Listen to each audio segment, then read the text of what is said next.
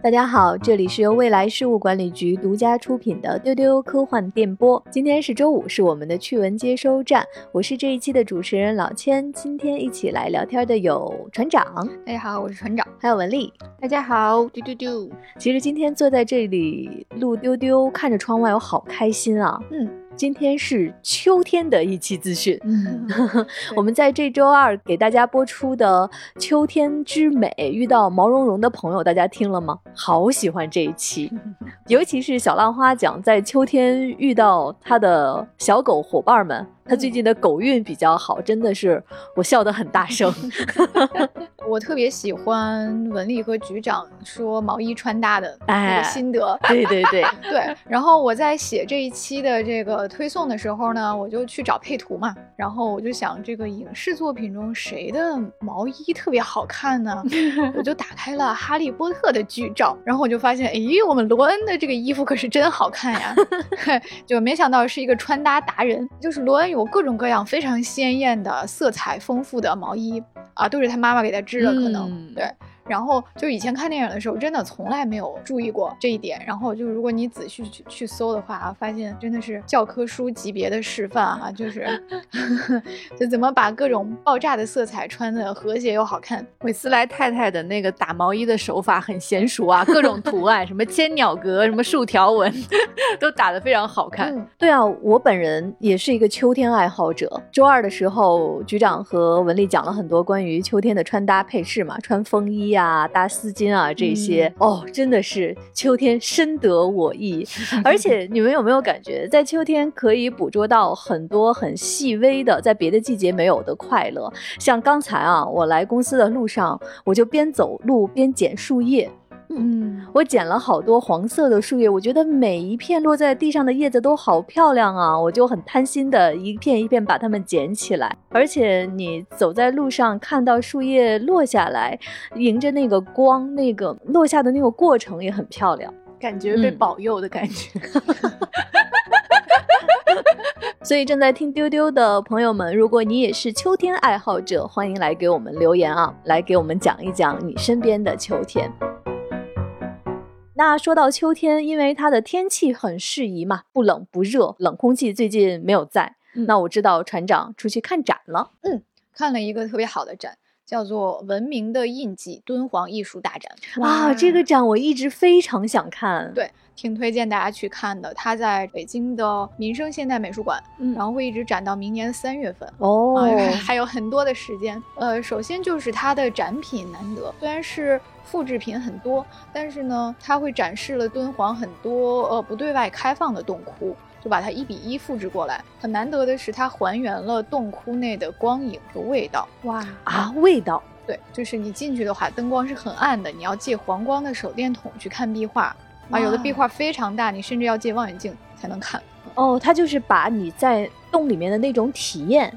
也完全给复制到了现场。对，据说它是迄今为止规模最大的一个敦煌展之一。它的时间跨度呢，是从北朝开始，经历了隋唐、五代、元，一共千年的时间，展出了超过二百八十组的作品，就是有一比一复刻的石窟是八座，就是我刚才说的，嗯，就是那种从灯光到气味都还原的，一共有八座。你真的可以走进去，然后三百六十度的看。还有呢，就是藏经。的文物啊，几十件，然后还有文物级别的这个壁画的临本啊、彩塑的临品等等，一共有二百多件，所以非常非常的大。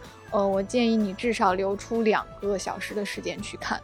哦，心动了。对我比较喜欢的是，除了大量的佛教故事，它里面还有很多供养人的画像，这是我这次学到的一个新知识。哦，对，就是历朝历代，就是大到达官显贵，小到平民百姓，都会为修造洞窟出资。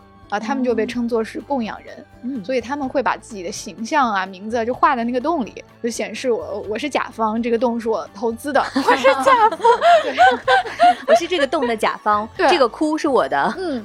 然后江纪元老师也特别有趣，他会把那个甲方跟乙方的关系跟你说清楚啊，就是这是怎么出钱的，中间怎么纠葛，所以就看了很多不同朝代的甲方。对，然后他们的服饰、妆容和神态都非常有趣。比如有的甲方很有钱，他就带一个团队去，啊，奴仆成群，然后他要把团队的每个人都画上去，啊，就显示我是一个非常富有的甲方。我觉得值得表扬的是，这个展整个审美非常在线，它的海报和小册子配色都非常的高级。嗯啊，我觉得就是怎么把死亡荧光色用的很典雅，它是一个教科书级的示范。就是敦煌壁画和彩塑中，它有很多鲜艳的粉绿色和桃粉色，就是你把单独拿出来都挺死亡的。但是 它会把整个展厅刷成这个颜色，然后配上古朴的壁画，就很有反差的那种典雅，嗯，很好看的。然后它的布展设计细节很用心哈，就是。呃，会有一些伪纪录片去展示古代敦煌的这种文化的交流。它的放映厅就搞得很有西域风情，就大家都坐在铺垫上，还会有一些帐帘垂下来，然后还有一个展厅的入口，就是像一个巨大的帐篷掀起了一角。哦，哇，你就走进帐篷里，其实是是展厅。我在之前很多介绍里面看到过这个展哈，我当时很担心它人多，而且确实是了解的不多，我想象不出来这个复刻的这些展它会是一个什么样的体验。但是今天听到船长说的这些，这个展我一定要去看，也推荐大家去看，会展到明年的三月份，不要错过。嗯嗯。那文丽最近在看什么呢？我最近是追完了那个漫威的新剧《女浩克》，看完之后真是。扼腕叹息啊！我觉得太可惜了。可惜的同时，这种可惜又转成愤怒。可惜是指什么？是可惜是指就是他，我觉得他明明可以做得更好，因为他有这么好的主演，就是《黑色孤儿》的女主演塔提亚娜。然后呢，也有很多还不错的笑料。结果呢，漫威就大大方方给我们看了，你看我们是如何摆烂的 这种。尤其是结局，他有一段讽刺。他说：“现在的很多漫威作品之所以质量下降，就是因为我们的剧情都是算法做出来的哟。以后我们也会用算法继续做的哟。”然后就觉得天哪，你把这个说出来，不代表你做的很好吗？摆烂加甩锅是不是？摆烂就是大大方方的摆烂。而且我每次在看女浩克剧情的时候，就一方面觉得哎呀这一段好像还真的挺好笑的，然后一方面女浩克的脸又让我出戏，因为她确实是那种。动画做的不是很精细的感觉，就让人想起那种我的朋友学了三年动画的那种感觉。所以在看这个剧的时候，就是很矛盾，就是确实没有办法给他一个更好的评价，只能说希望有朝一日他能够改善吧。那你刚才说愤怒是来自什么？愤怒是因为就是漫威居然就这么大大方方的摆烂，是这样。所以文丽看完女浩克之后，你推荐我们看吗？啊，不推荐，不推荐。你连连摆手，推荐不要不要了，给大家试吃了一下，不推荐了哈。对。说到最近在看的作品，哎呀，给你们说，我最近在看的这个作品啊，当我想跟大家分享的时候，我每说一个人，得到的反馈都是你才看啊，你刚看啊，你竟然没有看过呀？它就是 BBC 的一个剧，叫《Ghosts》鬼屋欢乐颂。也翻译成《古宅老友记》。嗯嗯，实在是太好笑了，朋友们，太好笑了！我现在坐在这里，面对着话筒，想到有一些情节，就想大笑三分钟，再跟你们说话。这个剧文丽也看过，是不是？对对对，他讲的是有一对英国的夫妇，他们继承了一个有几百年的历史的。老宅子，一个大庄园。这个庄园里面呢，就有很多的鬼魂。它是从这个庄园所在的它的原始时代就开始，不同时代的鬼魂都留在这个庄园里面，然后就发生了各种各样好笑的事情。我之前以为它是有点恐怖的那种感觉，而且我是完全不敢看恐怖片的，一点点恐怖元素都看不了。朋友们，我当时看文丽和局长给我推荐的《神秘博士》的弗兰肯斯坦那一集，吓得不敢睡觉。但是我看《鬼屋欢乐颂》啊，我真的是大晚上凌晨，我看的停不下来，笑的好大声。竟然不是吓得睡不着，而是笑的睡不着。对我都在想，我的邻居如果听到，会不会被吓到？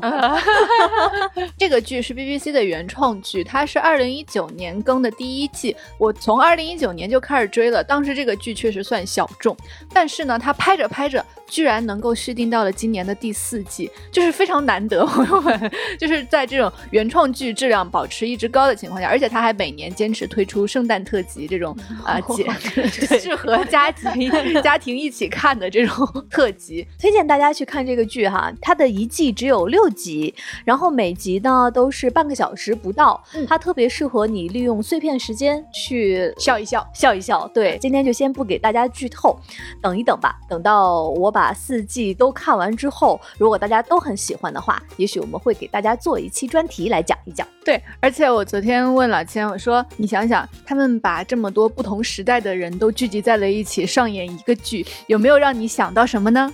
老千说，嗯，然后我说神秘博士呀。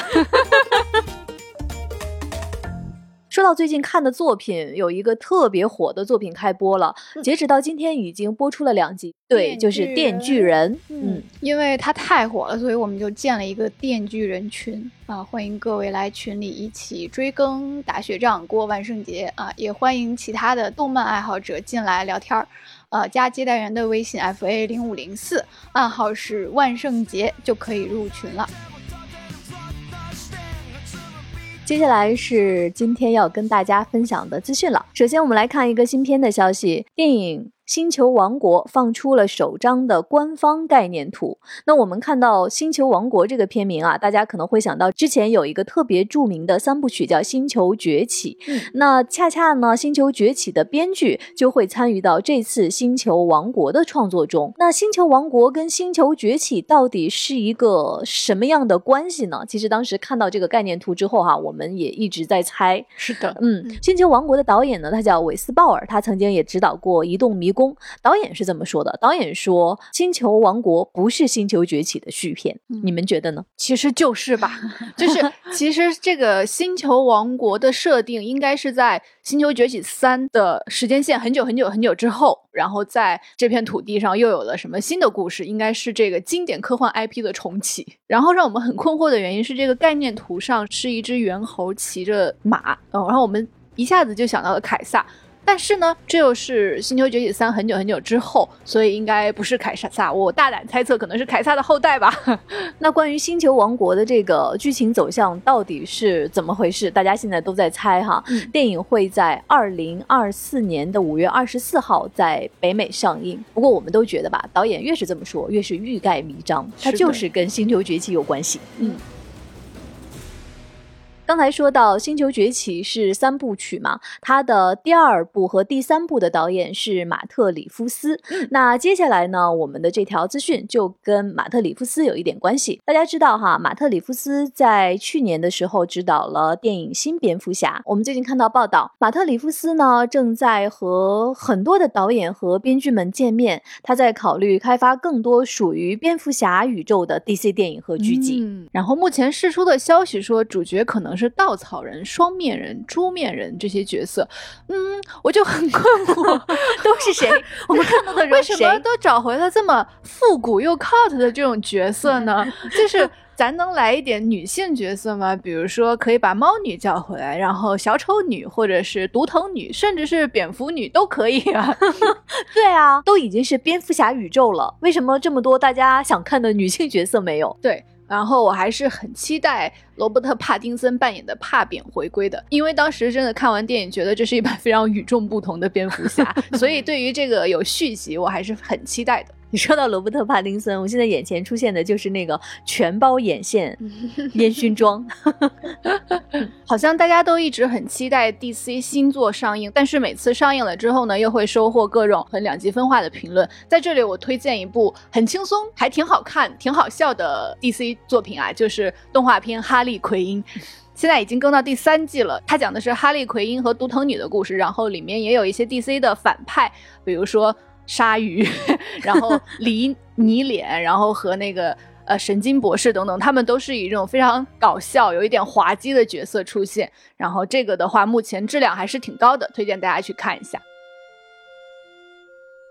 接下来还是一个新片的消息，Netflix 会将著名的音乐剧《马蒂尔达》再次搬上银幕。那马蒂尔达呢？它其实是。改编自一个经典的儿童奇幻小说，它的原作呢是英国的奇幻文学大师罗尔德·达尔。大家可能听到这个名字会觉得有一点点陌生哈，但是他的作品真的是如雷贯耳，响当当。嗯，来说几个：《查理和巧克力工厂》，嗯，《了不起的狐狸爸爸》，哎，《好心眼巨人》。女巫这几部都已经成功的影视化过。嗯，那马蒂尔达呢？她讲的是一个聪明绝顶的小姑娘马蒂尔达，她五岁就读完了大部分经典文学作品。你看，不愧是英国的聪明绝顶的小姑娘。她五岁，她就不是做算术，她就读完了大部分经典文学作品。对，但是不幸的呢，她却遇到了世界上最庸俗势力的父母和一个恶毒的校长。但是呢，这个神奇的小姑娘马蒂尔达自有应对的。办法。那这个作品啊，曾经被改编自音乐剧，在伦敦西区上演。那在一九九六年的时候，也有过一个电影版。所以这次 Netflix 改编的呢，是第二次搬上银幕了。那这一次的这个电影呢，是一个音乐电影。我们看到这个班底非常非常强大。首先啊，刚才我说的那个恶毒的校长，当时他的剧照出来的时候，真的没有一个人认出来这个演员是谁。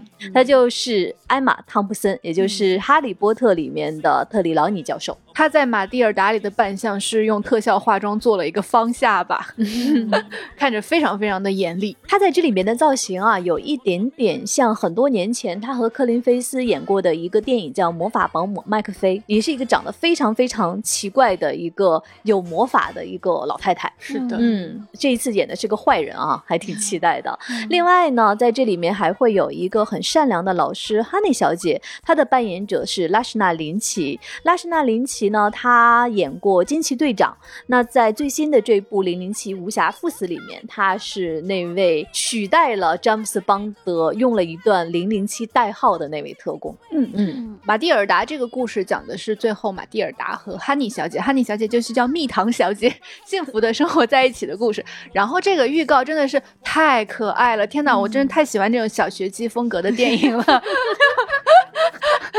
你怎么能判断说它肯定是个小学鸡风格呢？因为它这个里面的那个音乐桥段啊，就是那个艾玛汤姆森问你叫什么名字，然后是小孩喊出来马蒂尔达那个啊，M A，然后这样喊出来，然后后面有那个矮矮的小孩们一起在跳舞，然后在疯狂吃蛋糕啊，真的是。很可爱、很放飞的这种小学鸡剧情。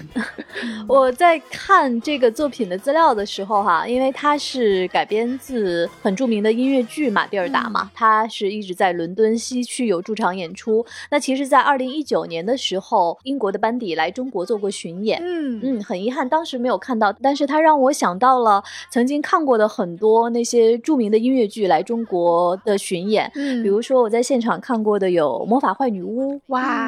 啊，还有巴黎圣母院，嗯，还有悲惨世界。音乐剧这个形式真的是在现场看原班的那个班底，它的表现力、它的视觉冲击力是完全不一样的。所以刚才文丽说那个小姑娘念出自己的名字的那个字母的拼写，我都能想象出来她在现场如果唱的时候是一个怎么样的一个感觉。嗯嗯。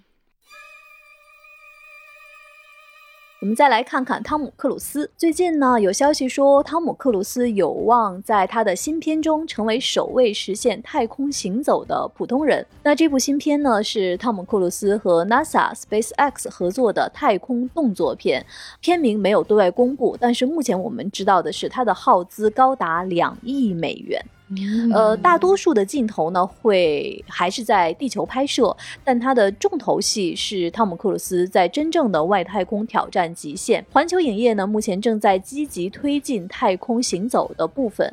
那如果这个电影拍摄完毕之后，会是人类历史上第一部真的在太空中拍摄的故事片。他真的每一次都在突破极限。上一次这个新闻是他有望在太空中实景拍摄，然后这一次就是有望实现。太空行走，我看粉丝都在说阿汤哥真的是重新定义了普通人。然后我们想说，这里的普通人是指相对于服役过的宇航员而言。看到这条消息的时候呢，我就想到了他的代表作哈。Mission Impossible》碟中谍。嗯。嗯。其实你看，他这么多年来一直都在挑战一些拍摄的极限，比如在《碟中谍》系列里面，他爬过哈利法塔，对，嗯，徒手爬，徒手爬，嗯，然后他还在飞机起飞的时候扒过飞机舱门，是。嗯，然后在《蝶舞》里面是亲自开直升飞机吧，对，嗯，他还挑战水下憋气很久很久。哎很久对对对我记得我在电影院看的时候，我都要窒息了。我看那段也要窒息的，那个应该是《谍四》里面，嗯嗯，所以这一次如果他能实现这个在外太空的拍摄的话，我看到我们伴伴给了一句特别精妙的评价，期待他成为首位冲出三维世界的人类。如果有这样的机会，阿汤哥肯定会第一时间报名。嗯，祝他能成功。这周发生了一件非常浪漫又非常让人感动的事情。当国际空间站在这一周飞临北京上空的时候，嗯国际空间站的宇航员 Samantha 克里斯托弗雷蒂，他在空间站发了一条推特，大家可能都看到了。他的这段文字呢，是出自王羲之的《兰亭集序》。太美太美了，而且它的配图是从太空拍摄的渤海湾、嗯北京的白天和北京的夜景。嗯嗯，特别有趣的是，他用多种语言翻译了一下这个《兰亭集序》，然后他的英文翻译就非常美，就突然有了一种现代诗的味道。嗯啊，就是读完让你觉得你不是《兰亭集序》，而是一个新的非常优美的作品。然后网友都在疯狂的找说这个英文翻译的太好了，然后它出自哪里？就大家都在疯狂找它的出处。后来呢，这个 Samantha 在采访中说，这个是请教了他的一位汉学家朋友。对嗯嗯，我查资料的时候，我就认真又读了一遍《兰亭集序》。《兰亭集序》是天下第一行书书圣王羲之在公元三五三年四月写作的，距今是一六六九年，就是有这么一个时间的跨度。然后，这位女宇航员在宇宙上面写出了距今快一千七百年的这首诗。Samantha 这个名字大家可能这两天稍微熟悉一点，因为她就是前几天她在空间站的时候拍摄了一段呃有趣的小视频，嗯致敬了《二零零一太空漫游》。嗯，他就配上电影里面的蓝色多瑙河的配乐，然后在那个环形的舱内进行了一个舱内的行走，他就正好是电影里面非常经典的那个桥段。她呢是首位进入太空的意大利女性宇航员，也是首位进行舱外活动的欧洲女宇航员。我当时看到这条新闻的时候，为什么觉得那么感动哈、我就想到我们的空间科学家吴季老师，嗯他说，当我们每个人都有机会从太空中回望地球的时候，我们对世界的看法可能都会变得不一样。是的，就是这段诗文配上那几张照片，打动了很多的网友。嗯啊，就是很多人真的是，就以前也从来不知道有《兰亭集序》这样的一个存在，但是他们配着宇宙、地球的照片看到之后，会觉得这段文字太恰当了。嗯他们会说，当一个人置身太空的时候，这就是非常恰当的一段描述。一个人的身体可能会被地球束缚，但是他的思想是无限的。嗯。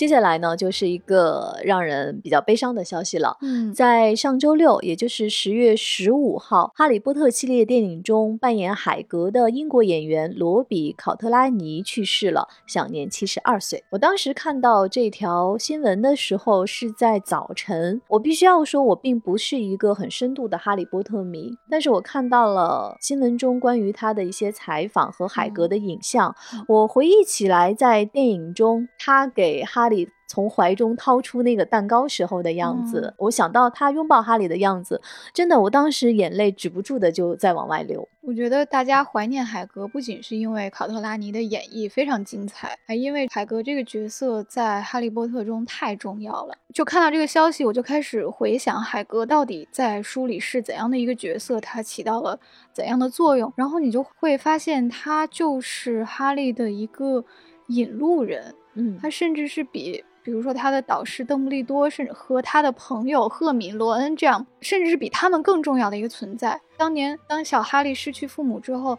第一个把他从废墟里面抱出来的就是海格。他和哈利一起有过很多第一次，第一次告诉他你是个巫师，啊，给了他第一个生日蛋糕。哈利的海德薇是他第一个生日礼物，都是海格给他买的。带哈利进入巫师世界的人就是海格，同时呢，他也是非常勇敢的。然后当时麦格教授就很担心，说去接孩子这么重要的工作能不能交给他呢？然后邓布利多说：“我可以把我的身家性命托付给海格。”那我又想起来，最后在邓布利多的葬礼上，也是海格抱着老教授的遗体下葬，有许许多多令人感动的首尾呼应，都是海格，而且他还是一个非常称职的猎场看守，他喜欢园艺。啊，就喜欢种南瓜、种菜，然后他喜欢动物，他是尊重并且保护每一个生物的啊，对他们都一视同仁，并且他还非常非常的重视友谊，就是主角三人组闹矛盾的时候，经常都是海格第一个站出来提醒他们，你们应该把朋友看得比其他东西更重要。所以他身上闪烁着《哈利波特》里面许多核心的价值观，比如说勇气，比如说忠诚，还有友谊。还有对另一种生命的尊重。嗯，我们在第二百二十一期节目，就是成就哈利波特经典的真魔法中也聊过。哎，也剖析过海格这个人啊，就是他为什么反映了罗琳阿姨这个拥抱多元的这种价值观。看到一段很温暖的解析，就是照罗琳本人的说法呢，海格的这个名字中有红色的意思，所以他被赋予的性格特质呢是朴实的、温暖的、健壮的，并且是森林的主人。然后那两天还有很多人会想起，就是《哈利波特》二十周年节目中演员考特拉尼说的一句话。啊，他说这个电影留给我们的是一座遗产，一个丰碑。啊，就算五十年之后，我们的孩子会把这个电影给他们的孩子看，所以到时候就算我不能陪伴大家了，但是海格会一直存在。